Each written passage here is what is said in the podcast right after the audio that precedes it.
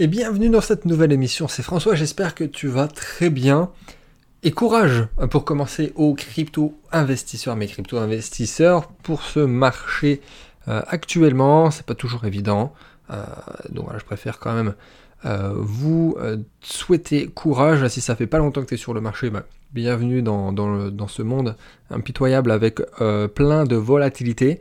Si ça fait longtemps que tu es sur le marché, bah, normalement déjà tu as fait beaucoup d'argent, tu as fait massivement des gains, euh, même si ça reste toujours euh, pas euh, aussi facile, même quand on a fait beaucoup d'argent. Et si ça fait, ah bah sinon, si t'es pas rentré encore sur le marché, ça reste un bon moment. Alors ça fait un petit moment que c'est le bon moment, mais clairement, voilà, ça, va être la même. Ça quand on va revenir dans, 6 mois, 1 an, 2 ans, tout le monde va dire bah, on aurait dû investir à ce moment-là. Donc ne fais pas, ne fais pas les choses dans le désordre et fais intelligemment tes placements, tes investissements, à commencer par ceux euh, dans euh, les cryptos. Et on va rester aujourd'hui dans l'émission du jour dans l'écosystème crypto et on va aborder le sujet du métaverse. Qu'est-ce qui se cache derrière ce terme barbare de méta-universe Alors, en fait, j'ai eu beaucoup de retours très positifs sur l'émission avec Charles, notre cher ami Charles, qu'on avait enregistré ensemble il y a quelques jours, il y a quelques, quelques semaines, je crois que ça va faire deux semaines maintenant. Et euh, on avait abordé les sujets du NFT, euh, du, du, du, GameFi, du Play to Earn, du Metaverse, et il est vrai qu'on a été assez euh, rapide sur le sujet du Metaverse. Alors bien que le sujet c'était surtout les NFT, des deux côtés d'ailleurs, c'est comment être un créateur, comment mettre un NFT sur la blockchain, comment profiter en tant que créateur, et aussi du point de vue investisseur, comment on fait, où on va, et qu'est-ce qu'il ne faut pas faire également. Et euh, cette émission était vraiment top. Mais aujourd'hui, je me suis dit voilà qu'en solo, j'allais approfondir le sujet du métaverse et on va essayer de le faire quand même sans, être dans la longueur, on va rentrer dans le concret mais sans faire une émission de deux heures non plus. On va euh, essayer de faire de le métaverse en 20 minutes. On va aborder des sujets, on va commencer sur qu'est-ce que c'est le métaverse? Ensuite, on va voir qu'il y a une vraie économie réelle, bien que ce soit des actifs virtuels. Ensuite, on va aller regarder quand même le marché des NFT, qui sont quand même euh, la chose qui, euh, euh, qui permettent aussi au métaverse de tourner. Le métaverse, c'est la forme, mais le marché des NFT, c'est une économie au sein de l'économie. On va, puis après, on va rentrer aussi dans le détail, on va donner des chiffres, on va donner des noms, on va parler des leaders du marché actuel, on va parler euh, des ETF aussi, parce que oui, c'est possible, il y a des ETF métaverse. Donc voilà, pour, si tu sais pas ce que c'est le, euh, les ETF, c'est tout simplement de pouvoir te positionner sur un seul actif qui va diversifier complètement sur différentes positions et différentes entreprises qui, elles, sont placées sur le marché du métaverse, là en l'occurrence. Donc c'est très pertinent aussi, il faut le mentionner. On va voir là pourquoi acheter un terrain virtuel. On va reparler du play to earn. Donc une émission euh, un peu plus scolaire que d'habitude, mais qui m'a été demandée. Donc on y va et on va essayer de faire ça en moins de 20 minutes euh, à partir de maintenant. Donc déjà, qu'est-ce que c'est euh, le métaverse? Donc c'est très simplement, c'est un monde virtuel fictif. C'est assez simple à comprendre. C'est-à-dire que le, terme, lui, est régulièrement utilisé pour décrire comme une, version future d'Internet où il y a des espaces euh, virtuels euh, et accessibles en interaction 3D. En général, c'est comme ça qu'on voit les choses euh, dans les reportages ou sur les articles qui présentent le, métaverse. C'est avec aussi ce, principe de trois dimensions sur lequel on peut interagir d'avatar à avatar ou vis-à-vis d'entreprises et du, monde virtuel fictif qu'on pourrait créer. Donc c'est une économie euh, encore très très jeune certes, mais euh, qui, euh, qui pourrait exploser. C'est-à-dire que là, j'ai quelques noms et quelques chiffres à te donner. Il y a le PDG de la société Capital Risk Epilion, donc c'est pas n'importe quoi non plus, qui a estimé que l'économie de la métaverse devrait être entre 10 000 milliards et 30 000 milliards au cours de la décennie. C'est énorme. il y a même le PDG de Nvidia, donc là pareil, c'est pas n'importe quoi, qui a dit qu'un jour, l'économie du métaverse allait éclipser celle du monde réel, qui est de plus de 80 000 milliards de dollars. Donc on est sur des chiffres déjà très compliqués à, imaginer et à concevoir, mais surtout de se dire qu'il y a quand même quelqu'un qui dit que ça va éclipser celle du monde réel, on est sur des chiffres assez euh, stratosphériques. Pour revenir un petit peu en arrière, c'est-à-dire que le métaverse, il a apparu, il n'a pas apparu, mais il a, été connu euh, vraiment à très grande échelle le jour où Facebook a changé de nom. Alors qu'il y a eu l'annonce de Mark Zuckerberg, c'était en octobre, si je ne me trompe pas, en octobre 2021, qui a euh, donc annoncé le changement de nom de Facebook en Meta. Euh, et donc là, je t'invite d'ailleurs à regarder sur Google Trends, c'est assez... C'est un, angle droit le truc, c'est-à-dire que c'était un électrocardiogramme plat, et le jour où il y a eu l'annonce, alors que le, terme de métaverse a explosé en termes de recherche. Alors, avant, tu regardes précisément sur l'année 2021, ça commençait à frétiller un petit peu, tu vois qu'il y avait quelques recherches, bah, notamment liées au marché du NFT, parce qu'il y a quand même un, lien entre les deux et on va en revenir dessus. Mais, euh, mais voilà, surtout sur le dernier trimestre, et depuis le dernier trimestre 2021, qu'il y a eu l'explosion euh, de, l'intérêt du métaverse. Alors rentrons un peu dans le détail, c'est-à-dire que, ok, on parle d'actifs virtuels, mais euh, on est vraiment sur une économie qui, elle, pour le coup, est très lucrative. Comme je l'ai dit sur Instagram, on est sur de l'ultra-capitalisme. C'est réussir à faire de l'argent sur quelque chose qui euh, n'existe pas et qui n'est pas palpable. Donc là où ça devient particulièrement intéressant, c'est quand on regarde et on observe l'évolution du chiffre d'affaires généré des, entreprises qui sont véritablement sur ce marché, qui proposent des produits, euh, des terrains, des, on va donner plein d'exemples, sur le métaverse. Par exemple, euh, il y a Roblox, qui est un développeur de jeux vidéo, qui a généré un peu plus de 450 millions d'euros de chiffre d'affaires sur le deuxième trimestre 2021. Alors, c'est pas grand chose vis-à-vis de l'industrie du jeu vidéo, c'est plusieurs centaines de milliards de dollars par an. Mais là, c'est une goutte d'eau qui euh, grossit très vite parce qu'ils ont euh, plus que doublé en un an. Alors, comment ce chiffre d'affaires est-il généré? C'est tout simplement par la vente d'actifs virtuels dans le métaverse. Euh, et les adolescents aujourd'hui, ils achètent par exemple des, des, skins virtuels pour que leurs avatars aient l'air cool, bien sapés.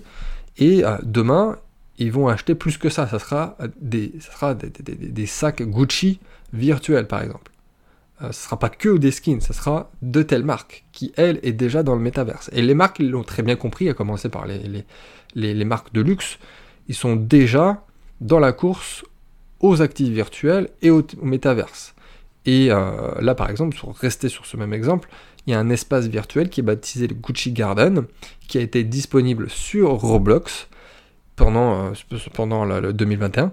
Et Gucci, eux, euh, voilà, ils ont par exemple, ils ont sorti une édition limitée de sacs virtuels dans le jeu qui se vendait à plus de, de 4000 dollars le sac. Des sacs virtuels qui sont plus chers que certains sacs Gucci dans la vraie vie. C'est quand même assez hallucinant. Donc voilà, c'est une vraie économie. Euh, on, en pense qu'on en veut, hein. d'un point de vue euh, éthique, moral, j'en passe, et, des meilleurs. On n'est pas là pour, euh, pour ça. Mais, pour, le coup, je, n'achèterai jamais ce genre de choses. Mais l'économie est réelle, clairement. Et pour aller encore un peu plus loin sur les NFT, le métaverse lui donne une forme. ça reste le, le monde fictif et une partie du marché des NFT est euh, littéralement au sein même du métaverse, parce qu'il y a des NFT qui, euh, qui, sont adossés à certaines choses ou pas, euh, qui, sont de l'art ou pas, qui donnent des droits ou pas, et il y a une partie du marché des NFT qui est littéralement et qui a été créé pour être utilisé dans le métaverse. Et je vais te donner quelques chiffres, et c'est là que ça devient aussi intéressant. On peut penser aussi que c'est complètement décentralisé, que ça nous permet aussi à, énormément de personnes de pouvoir se positionner. Sur le marché des NFT, il y a 10% euh, des, acteurs qui réalisent 85% des transactions et qui concernent 97% des actifs numériques. Euh, les chiffres là sont euh, tirés, issus d'une recherche qui a été menée par un groupe de scientifiques qui a publié dans la prestigieuse revue Nature. Et les scientifiques, ils ont analysé 5 millions de NFT qui ont donné lieu à 6 millions euh, d'échanges environ, principalement sur euh, blockchain Ethereum d'ailleurs. Et euh, il ressort que les catégories d'échanges les plus populaires sont celles de l'art et du gaming, mais que seule une toute petite minorité d'investisseurs est très actif pour s'échanger ces dix actifs numériques. Et, euh, et là, en l'occurrence, d'autres chiffres qui peuvent paraître contradictoires par rapport aux chiffres qu'on entend souvent et ce qui est partagé sur Internet, c'est que l'étude montre aussi que la plupart, enfin, le prix moyen d'un NFT euh, dans la catégorie art euh, est de moins de 15 dollars dans 75% des cas. C'est énorme, ça. Les trois quarts des cas, c'est quand même moins de 15 dollars. Et techniquement, normalement, à ce prix-là, tout le monde peut s'offrir un NFT, un morceau d'abstraction encodé sur la blockchain, et il n'y a que seul 1% des NFT qui dépassent 1600 dollars. Et là aussi, c'est très très très peu. Hein. On entend parler des, euh, des CryptoPunk euh, ou des Board Apes qui sont à des centaines ou à des millions euh, de dollars en moyenne. Mais la, réalité, c'est que les gros restent entre gros. Et que voilà, déjà 1% des NFT dépasse 1600 dollars, ça reste très très peu quand même. Donc il y a vraiment la question à se poser, c'est qui, qui a vraiment les moyens d'acquérir une soi-disant œuvre d'art ou un morceau à plusieurs millions de dollars euh, ou, à s'acheter voilà, une baraque à 500 000 dollars pour devenir le nouveau voisin de Snoop Dogg dans le Metaverse Sandbox. Mais vraiment, c'est que c'est des très très très très gros investisseurs qui, qui, qui utilisent ce, je sais pas, ce 0,01% euh, du marché du NFT et du Metaverse. Ensuite, les leaders actuels, c'est-à-dire que là j'ai déjà commencé à donner des noms, le, leader actuel, euh, là on peut citer Decentraland, parce que Decentraland c'est un jeu où euh, il est possible d'acheter, de vendre des terrains numériques. Donc ça a été un des premiers euh, exemples de ce, de, ce, type de métaverse. C'est en plus de pouvoir jouer dans un, dans un casino virtuel, on va dire, on peut acheter des œuvres d'art ou des vêtements en NFT. C'est-à-dire que la plateforme permet d'acheter tout ça, tout cet univers au sein même de, euh, du métaverse.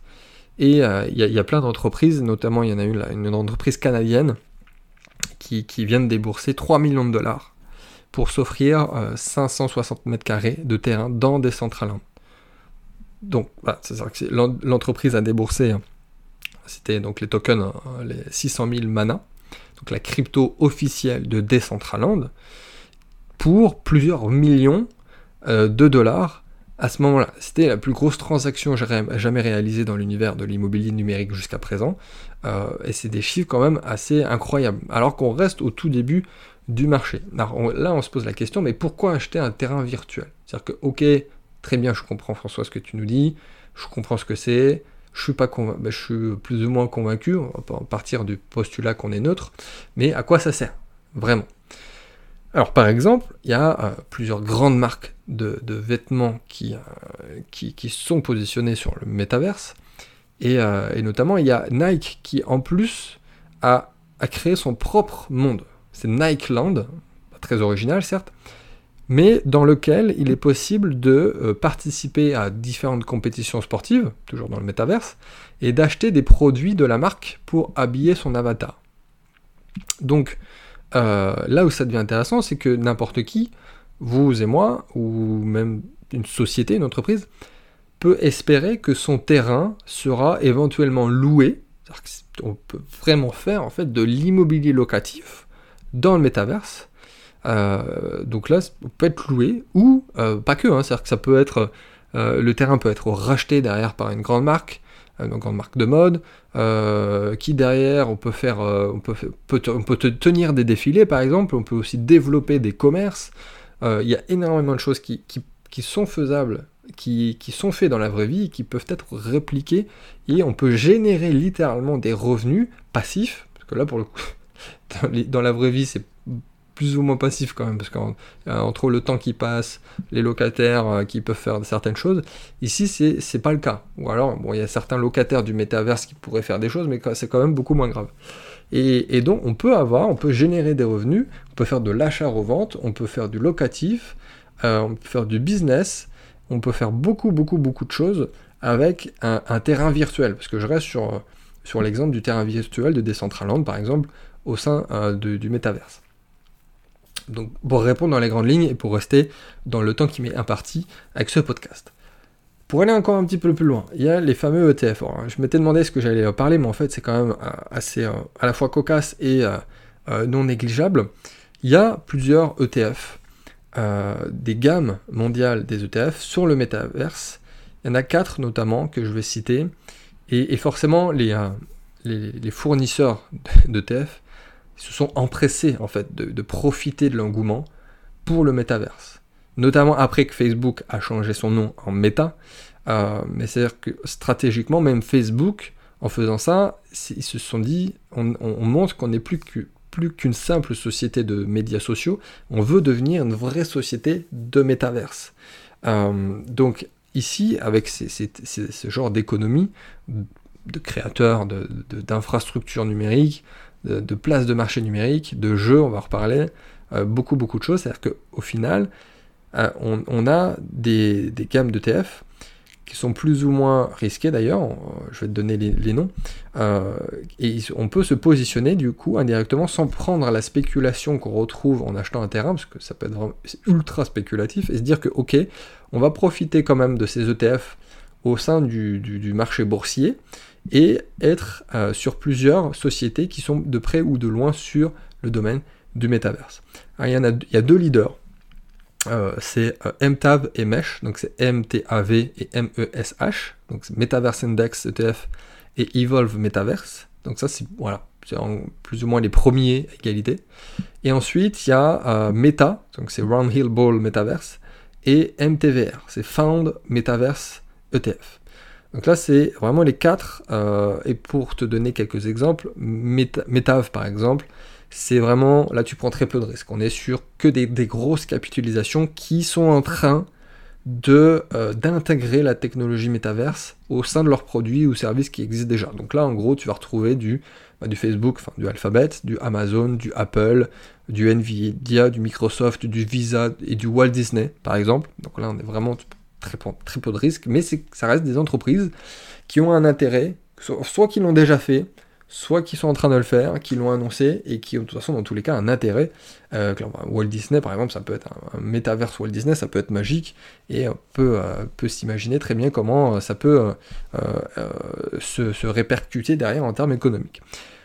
Et donc ça c'était Metav, et il y en a l'autre par exemple Mesh, M-E-S-H, qui sont sur des entreprises plus petites, euh, qui sont sur une, diversité de sociétés, notamment nord-américaines, et euh, qui sont sur euh, voilà, des, entreprises, des sociétés qui sont impliquées de près ou de loin dans le développement du métaverse. Mais là, beaucoup plus strict, et je crois qu'ils ont, ils ont 25 positions sur ce ETF-là. Je ne veux pas te citer les noms, parce que beaucoup, ça va pas forcément te parler. Je te laisse faire tes propres recherches mais c'est aussi intéressant d'un point de vue ETF. E Donc voilà, parenthèse fermée sur les ETF, c'est très pertinent également, il fallait que je le mentionne et que je te l'explique, parce que ça peut intéresser quand même beaucoup de monde, euh, surtout ceux qui voudraient rester quand même en dehors du marché crypto, mais tout en profitant euh, de cette tendance qui devrait durer quand même euh, des années, voire des décennies. Pour terminer, on va revenir quand même sur le fameux aspect Play to Earn. Parce que le, le jeu Play to Earn, c'est quand même au final une très bonne conclusion pour ce podcast, mais surtout c'est l'intégration du NFT aux jeux vidéo et aussi parfois donc au métaverse. C'est-à-dire que euh, les joueurs, les gamers, comme on dit, le e-sport, ça existe depuis un petit moment quand même.